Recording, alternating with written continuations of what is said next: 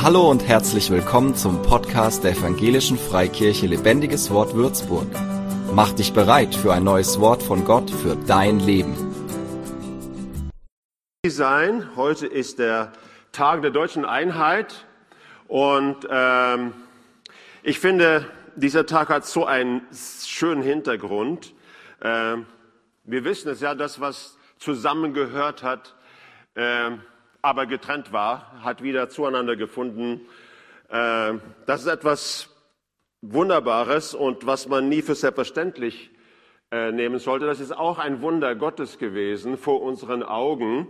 Und da habe ich auch gedacht, meine Güte, wie passend ist es, dass äh, Tag der deutschen Einheit und Erntedank an einem Tag zusammenfällt. Da habe ich gedacht, also das könnte man fast jedes Jahr so machen. Also das ist einfach super. Also da sollen wir uns heute darüber so richtig freuen. Und jetzt in diesem Jahr, gebe ich zu, hat dieser Tag auch für mich ein klein wenig etwas Wehmütiges. Es wird jetzt nicht eine Trauerpredigt hier sein, keine Angst, aber ein klein wenig etwas Wehmütiges, weil wir eine gesellschaftliche Situation haben, wo nicht nur, aber doch besonders vor dem, vor dem Hintergrund der Corona-Krise ähm, die Polarisierung in der Gesellschaft sehr stark geworden ist und der Zusammenhalt in der Gesellschaft zumindest leidet. Ob sie in Gefahr ist, zumindest leidet dieser Zusammenhalt. Und das ist keine gute Situation, da bin ich mir sicher. Das tut uns allen weh, egal wie wir so eine Situation sehen, von welcher Seite. Das tut uns weh. Und ich habe auch empfunden, dass ähm, eine solche Situation sollte auch uns als Volk Gottes nicht kalt lassen. Tut es wahrscheinlich auch nicht. Trotzdem sage ich es mal so. Und äh, so möchte ich heute darüber sprechen, wie wir als Gemeinde, als Leib Christi äh, dieser Polarisierung in der Gesellschaft entgegenwirken können. Vielleicht bist du dir gar nicht so sicher, ob das geht. Ich äh, trete an mit dieser Überzeugung und dieser Aussage heute, das geht. Wir schaffen das, sage ich mal so. Okay. Äh, und ich gebe zu, diese, diese Überschrift hat mir sehr gut gefallen. Brücken bauen in Zeiten der Polarisierung. Ähm, mir ist übrigens sowieso aufgefallen in den letzten Jahren, ohne dass ich das in Verbindung mit etwas Speziellem gesehen habe, hat Gott mich wiederholt geleitet über Einheit zu sprechen, über zu, äh, Friedensstifter sein. Äh, irgendwie ist es etwas, was sehr, sehr wichtig ist und es ist mitten im Herzen Gottes. Und deswegen möchte ich auch heute darauf eingehen, einige Gedanken dazu sagen. Und vielleicht ist es ja auch so, dass der eine oder andere sich fragt, ja, ist das überhaupt möglich? Können wir als Gemeinde, jetzt meine ich nicht nur wir als Gemeinde, sondern wir als Leib Christi, können wir dort einen echten Einfluss haben? Und jetzt sage ich noch etwas, und ich meine, das ist ganz klar äh, im Wort Gottes begründet, ja. Wir sind auch hier nicht hilflos oder ähm, ohne Einflussmöglichkeit. Jesus sagt in, in der Bergpredigt, ihr, also seine Jünger, ihr seid das Salz der Erde. Das ist eigentlich der einzige Satz, der mich heute interessiert, aber ich nehme das Ganze mit, den ganzen Vers. Doch wozu ist Salz noch gut, wenn er wenn es seinen Geschmack verloren hat? Kann man es etwa wieder brauchbar machen? Es wird weggeworfen und zertreten wie etwas, das nichts wert ist. Aber mir geht es jetzt um diesen ersten Satz. Ihr seid das Salz der Erde. Und wir wissen, was Salz ist. Salz ist ein Material, das konservierend ist, das erhält. Ich habe jetzt gerade festgestellt, äh, in der Antike hat man Salz äh, das Geschenk der Götter genannt, weil, äh, weil es diese Fähigkeit hat, zum Beispiel Fleisch und Fisch zu erhalten, dass es nicht so schnell verdorben wird. Und ähm, wenn Jesus sagt, dass wir das Salz der Erde sind, dann meint er damit, dass wir tatsächlich durch die Verbindung mit ihm, nicht weil wir so tolle Menschen sind, wir sind nicht besser als andere, aber weil der Geist Gottes in uns ist, in unserem Leben ist, haben wir die Möglichkeit, äh, einen klaren Einfluss zu nehmen auf das, was auf dieser Erde geschieht. Gott hat es so konzipiert, dass seine Gemeinde, dass sein Leib eine konservierende Rolle haben sollte.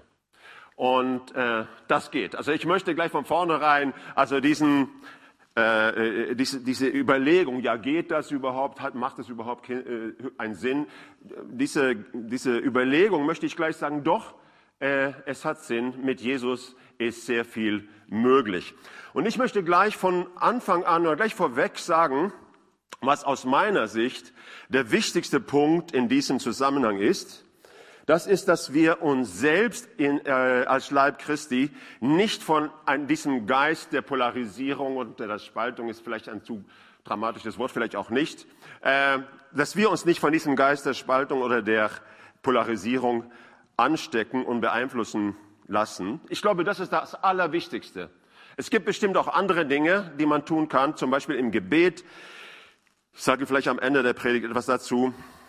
Aber das ist die Grundlage. Also wie viel Vollmacht wir haben, das ist ein interessanter Punkt, wie viel Vollmacht wir haben, um einen geistlichen Einfluss in der Gesellschaft zu sein oder um ungute und nicht so gute geistliche Einflüsse in der Gesellschaft im Gebet entgegenzuwirken, hängt unter anderem davon ab, wie wir uns selbst zu diesen Einflüssen und Strömungen verhalten. Ich kann nicht etwas, was in der Gesellschaft aus meiner Sicht nicht so gut ist, entgegenwirken, wenn es in meinem Leben vorhanden ist. Das ist ein, das ist ein, ein klares biblisches Prinzip, geistliches Prinzip. Die, der, der wichtigste Weg, wie wir äh, geistliche Siege in solche Situationen erleben, ist, dass das, was nicht gut ist, in uns selbst keinen Raum bekommt. Ich sage nicht, dass das alles ist, aber das ist absolut die Grundlage aus meiner Sicht. Und an dieser Stelle, bevor ich mehr dazu sage, wie wir uns äh, von diesem Geist der Polarisierung fernhalten können, äh, möchte ich etwas sehr Positives hervorheben. Und das ist auch Grund zur Dankbarkeit. Wir haben ja Erntedank heute. Ja, und das ist, äh, möchte ich einfach so hervorheben, weil ja, ich möchte nicht, dass es so eine düstere äh, Hintergrundstimmung hier hat. Das ist nicht nötig. Ich möchte etwas sehr Positives hervorheben. Und zwar wir als Gemeinde, das ist mein Empfinden, haben zumindest nach meiner Beobachtung in diesem Punkt keine größeren Probleme gehabt. Also vielleicht lebe ich hier auf einem anderen Stern, aber ich habe es nicht mitbekommen. Also klar hat man unterschiedliche Ansichten, aber ich habe nicht erlebt hier in der Gemeinde, dass Leute äh, deswegen sagt, mit dir will ich nichts mehr zu tun haben, sondern wir sind weiter Geschwister und das ist, finde ich, einfach sehr, sehr schön. Und jetzt noch etwas. Das ist kein Zufall. Und das kann mehrere Gründe haben. Ich sage euch ein wichtiger Grund, warum es so ist in dieser Gemeinde. Und das ist, dass wir in dieser Gemeinde eine Leiterschaft haben, ähm, eine Gemeindeleitung haben. Und jetzt denke ich nicht an mich, also ich bin jetzt mehr so eine geistliche Begleiterscheinung, äh, sondern wirklich, ich denke an Ben und die, die restliche Leiterschaft, die ganze Ältestenschaft. Äh, wir haben in dieser Gemeinde eine Leiterschaft, die sehr früh sich einig war, auch wenn wir in dieser Frage nicht hundertprozentig gleich denken in allen Sachen, wird diese Frage und uns unter keinen Umständen auseinanderbringen. Und das hat man auch ohne Schwierigkeiten so aufrechterhalten können. Ja. Und das ist ein wichtiger Grund, warum in dieser Situation wir als Gemeinde kann, keine nennenswerte, wenn überhaupt, welche Probleme in diesem Punkt gehabt haben. Und hier ist etwas, was wichtig ist. In einer Zeit der Polarisierung, in einer Zeit, wo die Wellen hochgehen, spielt die Rolle einer Leiterschaft eine immens wichtige Rolle. Ja, ich weiß nicht, wie genau oder wie, wie dieser Vergleich hinhaut, aber man kann ja nicht eine Gesellschaft vergleichen mit Kindern und Eltern, aber ein bisschen kann man vielleicht doch damit vergleichen, wenn in einer Familie es sehr kracht oder wie, wie sehr äh, angespannt ist, ist das Verhalten der Eltern von einer entscheidenden Rolle, wie es weitergeht. Und deswegen an dieser Stelle ein Dank an die Gemeindeleitung. Also ein Applaus bitte.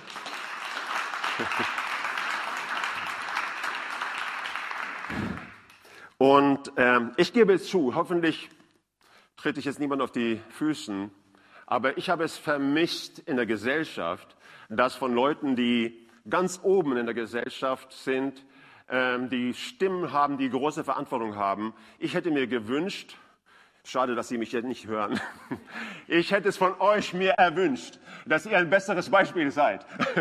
Das, das, klar sollt ihr diskutieren, auch streiten, aber bitte doch auch deeskalierend wirken. Das würde ich mir wünschen. Und ich glaube, dass ein paar Sachen ein bisschen hätte anders laufen können, wenn von oberer Stelle man von der Gemeindeleitung hier gelernt hätte. Oh, das war eine Aussage. Okay? So, das wollte ich mal erstmal vorwegschicken. Und jetzt einfach äh, einige Gedanken zu, äh, Gedanken zu dieser Frage. Wie können wir uns in einer Situation wie diese weiterhin prophylaktisch oder weiterhin vor einem Geist der Polarisierung, des Auseinanderdriftens schützen, beziehungsweise sicherstellen, dass er bei uns keinen Raum findet. Und diese Frage finde ich, kann man auch so formulieren, wie können wir in einer Situation, wo wir mit einer wichtigen Frage konfrontiert werden, die unser aller Leben berührt, aber wo es auch verständlich ist, dass man nicht immer zu genau derselben Schlussfolgerung kommt, äh, wie damit umzugehen ist. Wie kann man in einer solchen Situation die Einheit des Geistes bewahren? Das ist der Punkt. Wie kann man die Einheit des Geistes bewahren in einer Situation, wo man, wo man mit einer solchen Frage konfrontiert wird und wo sie sich auch aufdrängt und wo es aber auf der anderen Seite äh, doch auch verständlich ist, dass man es unterschiedlich erlebt und zu unterschiedlichen Ergebnissen kommen kann, genau wie man selbst sich verhalten möchte. Ähm, das ist die Frage. Wie kann man in einer solchen Situation die Einheit des Geistes bewahren? Und die einfache Antwort darauf ist natürlich, dadurch, dass es uns auch in einer solchen Situation gelingt, in der Liebe zu bleiben. Das ist klar. Beziehungsweise, dass wir auch in einer solchen Situation es nicht zulassen, dass Unterschiede uns auseinanderdividieren. Und das stimmt. Aber die Frage ist auch, wie gelingt das? Gar keine Frage ist das die richtige Antwort. Wie, aber wie gelingt uns das?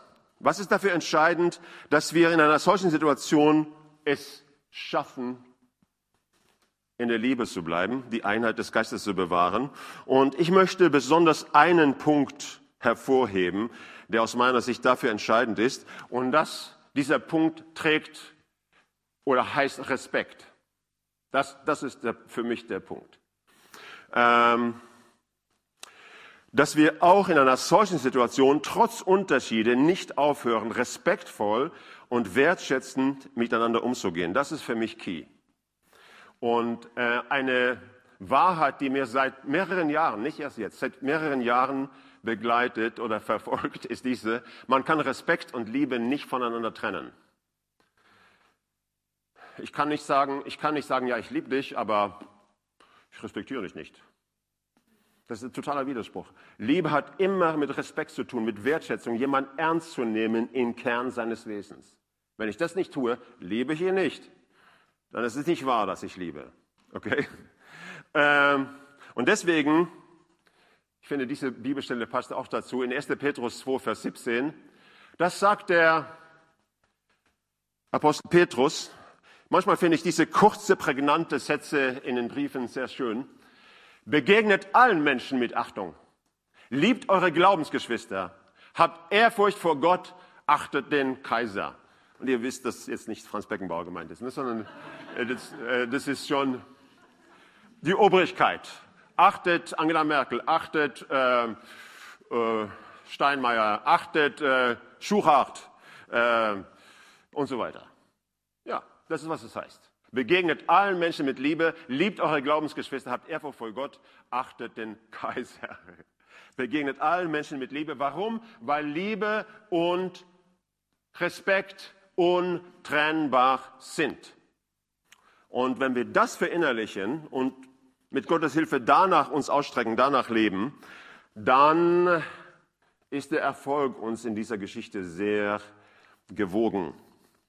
Deswegen, der Schlüssel dazu, in der Liebe zu bleiben, besteht nicht darin, Unterschiede zu leugnen oder über unterschiedliche Standpunkte erst nicht, gar nicht zu diskutieren. Das ist nicht der Punkt, zu sagen, uh, wir dürfen gar nicht darüber reden.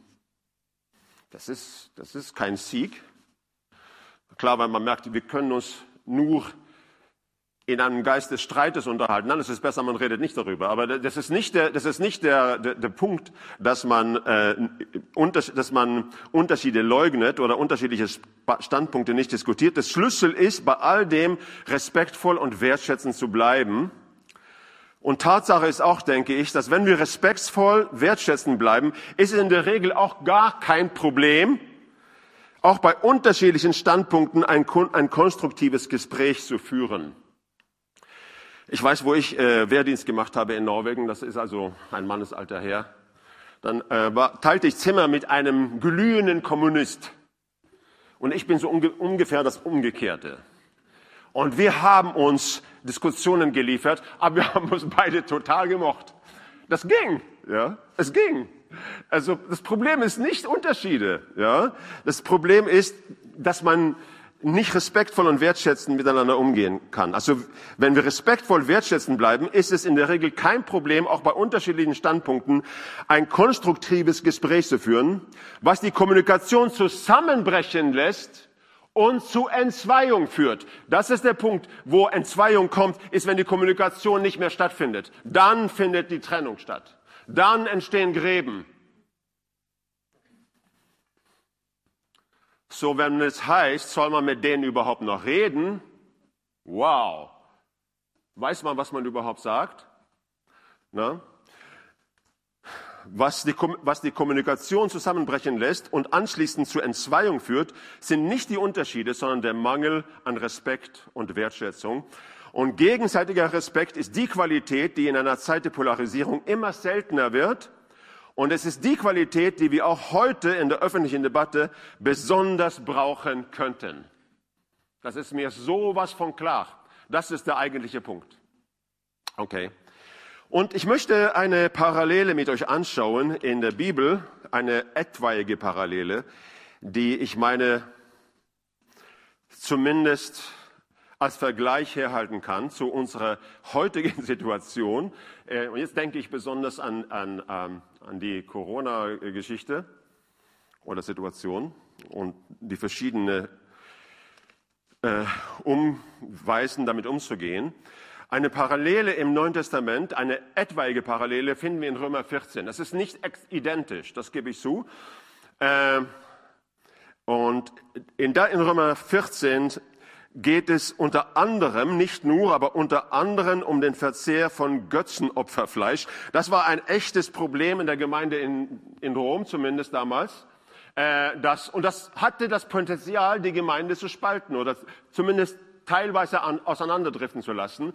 Und das Problem war folgendes, äh, dass äh, das Fleisch, was man äh, auf den Märkten kaufen konnte, war relativ häufig Fleisch, was übrig geblieben ist von Tieren, die äh, rituell geschlachtet worden sind und geopfert worden sind ähm, äh, an, an Götzen. Ne? Und äh, einige in der Gemeinde, die ja früher andere, also Götzen angebetet haben und jetzt sich zu Jesus bekehrt haben, die haben gedacht, oh, die hatten das Gefühl gehabt, äh, wenn ich, wenn, wenn ich jetzt dazu kommen sollte, Götzenoberfleisch zu essen, dann würde ich mich äh, verunreinigen. Also das, das kann für mich nicht in Frage kommen. Und andere hatten dann eine mehr freiere Sicht und haben gesagt, ach, also wenn wir beten und segnen, ist alles okay. Also die haben sich nicht so viele Gedanken darüber gemacht.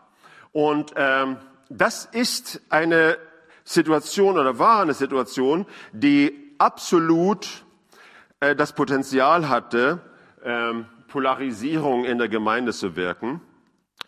Ähm, jetzt ist es schon so, es ist nicht genau eine identische Situation, weil äh, damals ging es vor allem um eine theologische Frage und das tut es jetzt bei uns nicht. Äh, ich sage es jetzt so, es geht hier nicht um das Mal des Tieres, ja, falls jemand sich darüber Gedanken machen sollte. Ich habe nicht erlebt, dass jemand hier äh, mich damit konfrontiert hat. Und ich habe jetzt nicht Zeit und möchte das auch nicht äh, sehr groß darauf eingehen. Ich sage nur, wenn jemand irgendwelche Gedanken in diesem Punkt haben sollte, kannst du bitte auf mich zukommen. Oder wenn du meinst, dass es doch eine theologische Frage hier ist, dann können wir uns sehr gerne darüber unterhalten. Und ich möchte versuchen, dir zu sagen, warum aus meiner ganz klaren Sicht ist, nicht, ist das, darum geht es jetzt nicht. Äh, es geht um etwas anderes.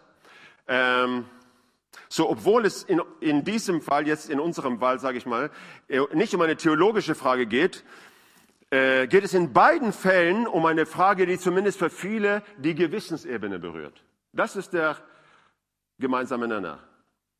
Für viele vielleicht nicht, aber für andere schon. Und das ist der, Das ist der, äh, der gemeinsame Nenner. Das ist, deswegen ist diese Parallele zulässig, auch wenn es nicht genau die identische Situation ist. Äh, wie gesagt, auch damals ging es um eine Frage, die sie sowohl als Einzelperson als auch als Gemeinschaft, als Gemeinde berührt hat. Es war auch nicht nur eine rein theoretische Lehrfrage, wo man sagen kann, ja, du denkst so, ich denke so, ähm, jetzt nur rein theoretisch. Es war eine Frage, die ans Eingemachte ging, weil sie den Alltag beziehungsweise die persönliche Lebenssituation berührt hat. Und es war eine Frage, die, nicht die für nicht wenige, wie gesagt, als, ähm, eine, als eine Gewissensfrage erlebt haben. Und jetzt ist das Interessante. Was war der Rat von Paulus in dieser Situation? Äh, Finde ich ein bisschen eigenartig. Äh, er sagt nichts Genaues, eigentlich. Ähm, er, er, er gibt keine eindeutige Schwarz-Weiß-Antwort, obwohl man schon ahnt, wie er denkt. Also er gehörte ganz klar zu denen, die gesagt haben, ey Leute, ähm, könnt ihr ruhig essen, segnet das einfach, dann ist es in Ordnung. Ähm, aber er gibt keine eindeutige Schwarz-Weiß-Antwort. Er sagt nicht, dass nur eine Position richtig gültig ist und die andere abzulehnen ist, sondern er sagt Folgendes. Ein jeder soll nach bestem Wissen und Gewissen vor Gott eine Entscheidung treffen, wie er mit der Situation umgehen will. Wenn ich sage, nach bestem Wissen und Gewissen, heißt es natürlich auch, dass man sich ernsthaft und seriös mit der Frage auseinandersetzt. Aber eine, jeder soll nach bestem Wissen und Gewissen vor Gott eine Entscheidung treffen, wie er mit der Situation umgehen will. Und zweitens soll er auch diejenigen respektieren, die für sich eine andere Gewissensentscheidung treffen. Ähm, für mich ist der Begriff Gewissensentscheidung hier wichtig. Es geht nicht nur um, äh, habe ich keine Lust oder habe ich Lust, sondern in, in dem Moment, wo es um Gewissensentscheidungen geht, ist die Respekt, der Respekt vor dem Gewissen anderer äh, ein Gebot der Nächstenliebe aus meiner Sicht. Und so finde ich, argumentiert er auch, ähm,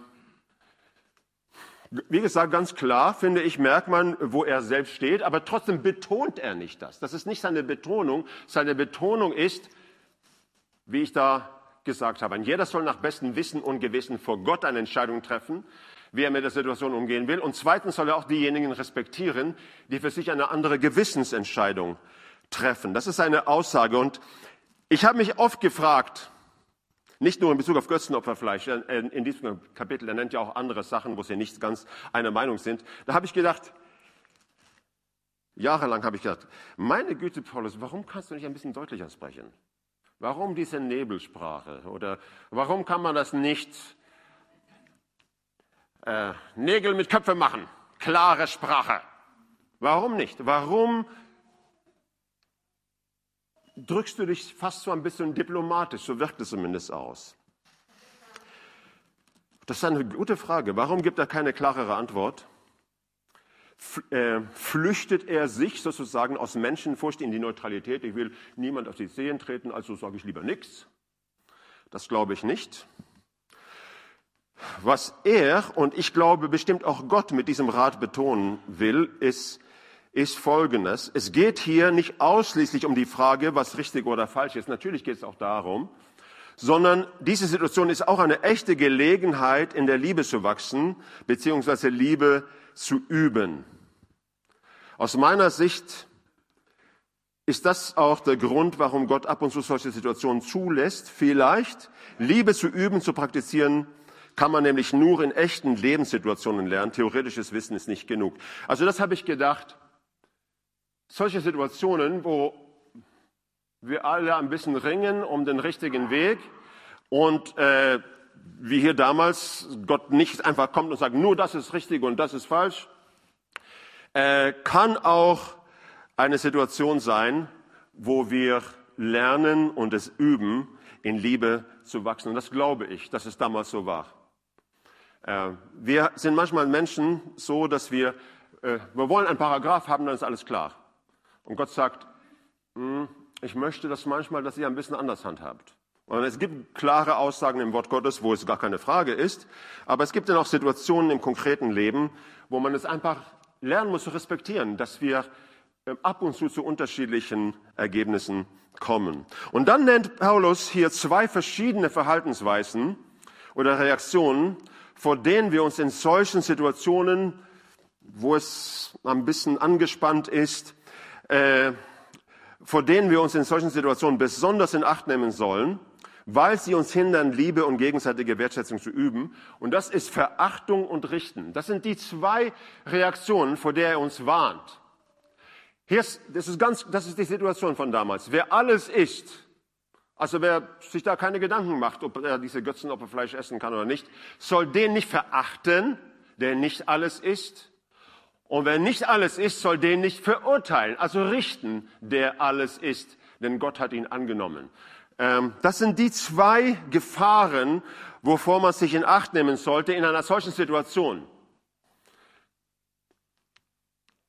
Dass wir nicht eine Haltung der Verachtung entwickeln oder halt, eine Haltung des Richtens, der Verurteilung.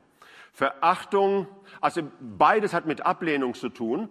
Verachtung, denke ich, oder ist klar, hat mehr mit Geringschätzung zu tun nennt Andersdenkende bekloppt, blöd, ahnungslos, du bist ein Spinner. Das ist Verachtung. Ja, das ist Verachtung. Äh, jetzt bin ich ganz mutig. Ich nehme zwei Beispiele aus der äh, gegenwärtigen Situation. In beiden Richtungen. Ja, ich sage nicht hier, wie jemand sich hier verhalten soll. Äh, ein ganz berühmter Begriff momentan ist Aluhutträger. Was ist ein Aluhutträger? Ja, das ist einer, der, der äh, ganz verrückte Ideen hinterherläuft, die in der Realität überhaupt keine Begründung haben. Und er ist einfach begloppt. Das ist eine, eine Aussage, ist einfach, er ist blöd, ist ein Blödmann. Das ein Aluhutträger. Und äh, das wird nicht nur benutzt in Bezug auf Leute, die ganz offensichtlich außerirdische Theorien, äh, Theorien hinterherhängen, aber wird manchmal auch leichtfertig benutzt für jeden, der etwas ein bisschen in Frage stellt. Und das ist nicht in Ordnung. Ha. Äh, wenn du einen Bruder oder eine Schwester im Herrn geringschätzig Aluhutträger nennst, sündigst du gegen Christus. Und jetzt die andere Seite. Genau andersrum. Äh, das, das habe ich nicht so häufig gehört, aber das gibt es. Ich habe gehört, es gibt Leute, die nennen Leute, die, die einfach sagen: Ey, klar, ich möchte mir lieber, äh, ich möchte lieber gestern als als morgen äh, geimpft sein und alles Mögliche. Äh, die oder die scheinbar nichts in Frage stellen, nennen sie den Systemlinge. Also das war mir neu, dieser Begriff Systemlinge. Aber Gutgläubige Schafe, die nichts hinterfragen und alles mit sich machen lassen. Das ist in die andere Richtung. Also Verachtung, egal in welche Richtung, egal wo die, auf welche Seite wir so rein gedanklich stehen, Verachtung ist etwas, was wir zu meiden haben, wenn wir in der Liebe bleiben wollen. Das eine ist also verachten, das andere ist verurteilen oder richten. Ich denke, der Unterschied zwischen Verachtung und Richten hat äh, bedeutet, also richten hat mehr mit Anklage, offene Ablehnung zu tun. Vielleicht geht es da nicht so sehr um, um, um ähm, äh, dass man geringschätzig spricht, vielleicht kann es das auch sein, aber hat mehr mit offener Ablehnung zu tun, nach dem Motto, mit dir rede ich gar nicht mehr. Äh, mit dir will ich nichts mehr zu tun haben. Ähm, Wenn du nicht meiner Meinung bist, stimmt etwas mit deiner Motivation nicht. Wahrscheinlich bist du, denkst du nur an dich selbst. Also, das sind so die beiden Sachen. Übrigens, ähm, das gilt auch in Bezug auf Politiker. Es ist nicht okay, wenn wir als Christen Politiker hassen oder so Hassobjekten machen, egal wer sie sind. Und egal, ob wir das, was sie machen, gut finden oder nicht, ist völlig egal. Äh, in dem Moment, wo wir einen Menschen zu unserem Feind machen, zu einem Feindbild machen, sind wir nicht im Geist Christi unterwegs. Amen? Das ist auch wichtig. Ja. Auch Politiker sind Menschen. Pastoren auch. Das merkst du auch. Hoffentlich. Ist okay, dass ich so offen hier spreche? Ich meine, jetzt habe ich es schon getan. Aber ich finde es äh, ehrlich gesagt ziemlich gut. Ja, yes. müssen nicht alles unter den Teppich kehren, wir müssen nur lernen, konstruktiv mit Sachen umzugehen. Dann, wir schaffen das. okay, so, wenn, wenn man, ey, die Uhr, die ist auch nicht schlecht. 10.29 Uhr. Aber das schaffen wir. Wir schaffen das wirklich. Wenn ich das kurz zusammenfassen soll, was Paulus in Römer 14 sagt. Ähm, also wir wird Fragen, wo wir zu unterschiedlichen Gewissensentscheidungen, und darum geht es, kommen können, am besten umzugehen ist, jetzt sage ich, wie ich das empfinde vom Römer 14 her, zunächst wir sollten uns seriös und verantwortungsbewusst mit der aktuellen Frage beschäftigen und dann nach bestem Wissen und Gewissen vor Gott eine Entscheidung treffen. Diese Verantwortung haben wir seriös und verantwortungsbewusst, also nicht, irgend, irgend, nicht jedes Gerücht hinterherlaufen und nicht das, was am ehesten nach Sensation klingt, sondern wir sollten versuchen, uns seriös und verantwortungsbewusst mit der Frage beschäftigen und dann nach bestem Wissen und Gewissen vor Gott eine Entscheidung treffen. Das ist, was Paulus meint, glaube ich, wenn er am Ende des Kapitels sagt, dass unsere Entscheidung aus dem Glauben heraus geschehen sollte, dann meint er nicht, ja, handle einfach im Glauben und mach dir keine Gedanken, sondern er sagt, nee, beschäftige dich damit, prüfe es äh, verantwortungsbewusst und seriös und dann treffe nach bestem Gewissen vor Gott eine Entscheidung. Zweitens, wir sollten es aufrichtig respektieren, wo Glaubensgeschwister zu einem anderen Ergebnis für sich kommen. Wir sollen uns besonders Verhaltungen wie Verachtung oder Richten in Acht nehmen und dieses um Kreuz bringen, wo wir sie bereits Raum gegeben haben. Wir sollten nicht vergessen, dass Situationen dieser Art manchmal gute Gelegenheiten sein können, in Liebe zu wachsen. Das sind, die, die sind es. Also ich spüre es ja selbst, ist, die sind es. Okay? Und wir sollten nicht vergessen, keiner von uns ist so gut informiert oder hat ein so vollkommenes Wissen, dass wir nichts dazulernen können. Dann sage ich nicht, dass nicht einige besser informiert als andere sind. Ganz bestimmt ist es so, aber keiner von uns ist so gut informiert oder hat ein so vollkommenes Wissen, dass wir nichts dazulernen können. Und daran zu denken, kann uns helfen, denke ich, ähm, in der Liebe zu bleiben und ein bisschen demütig, eine, eine gesunde, demütige Grundhaltung zu bewahren ähm, und uns davor bewahren, uns zu leicht über andere zu erheben. So der wichtigste Punkt, um Salz der Erde zu sein, der wichtigste Punkt, um ein Instrument in der Hand Gottes zu sein, äh, um ein Geist der Polarisierung oder Spaltung entgegenzuwirken in der Gesellschaft ist zunächst mal, dass wir selbst uns nicht davon anstecken lassen. Und auf dieser Grundlage, ja, können wir auch beten, wir können beten, dass, der, dass dieser Geist der Polarisierung im Land zurückgedrängt wird. Wir können für die Entscheidungsträger in wichtigen Ämtern beten, dass sie die Weisheit Gottes in ihren Entscheidungen haben.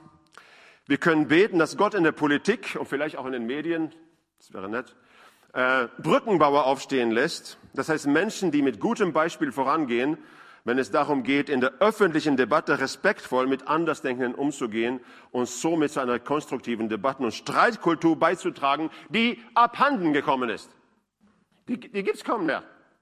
Man kann nicht sich vernünftig streiten, äh, sondern äh, man wird sofort Feinde und jetzt erschieße ich dich, jetzt äh, symbolisch gesprochen. Woher, was ist denn das? Passt nicht. Okay. Und wir können auch uns selbst Gott zur Verfügung stellen. Das heißt, um mit seiner Hilfe in unserem eigenen Umfeld Brückenbauer zu sein. Wie gesagt, das bedeutet nicht, keine Meinung zu haben oder diese nicht zu äußern. Das bedeutet es nicht. Aber es bedeutet dabei respektvoll und wertschätzend mit anderen, mit Andersdenkenden umzugehen. Und deswegen, wir können in einer Zeit der Polarisierung Brückenbauer sein. Wir können nicht alles verhindern, aber wir können einen echten, ein echter Einfluss Gottes sein. Und dafür möchte ich heute am Tag der deutschen Einheit werben. Dafür werbe ich.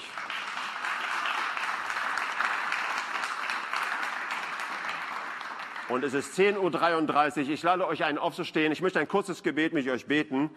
Und ich, ho ich, ich, hoffe, dass ihr das mitnehmen könnt. Ich hab, mir war das echt am, am, auf dem Herzen, am Tag der deutschen Einheit, dafür zu beten, dass was zusammengehört, wirklich zusammenwächst, nicht nur geografisch, sondern innerlich, dass, die, dass der Zusammenhalt in der Gesellschaft bewahrt wird, wieder stärker wird. Und das heißt nicht, dass man nicht streitet, heißt nicht, dass man nicht diskutiert, aber es heißt, dass man ein Mindestmaß an Respekt und Wertschätzung füreinander behält und dann kommt man gut voran.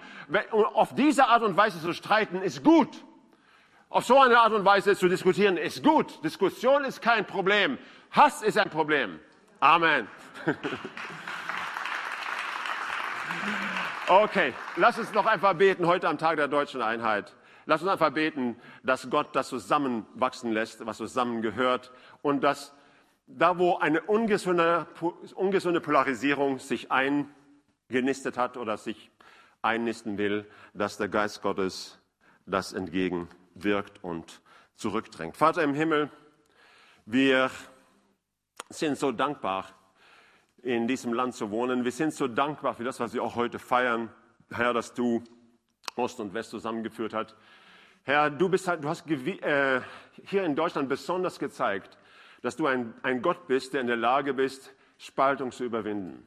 Und so danken wir dir, Herr, dass du wirklich auch ein Gott der Einheit bist, im richtigen Sinne, Herr. Und so flehen wir einfach zu dir an diesem Tag, Herr.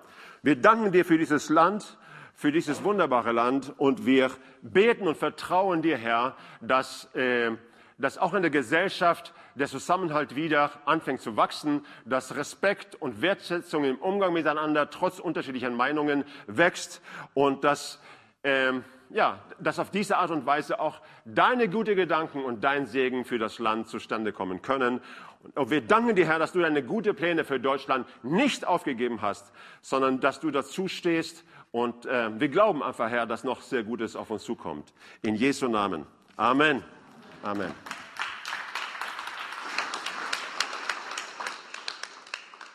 Für mehr Infos besuche uns auf Facebook unter lebendigeswort.de oder einfach persönlich im Sonntagsgottesdienst.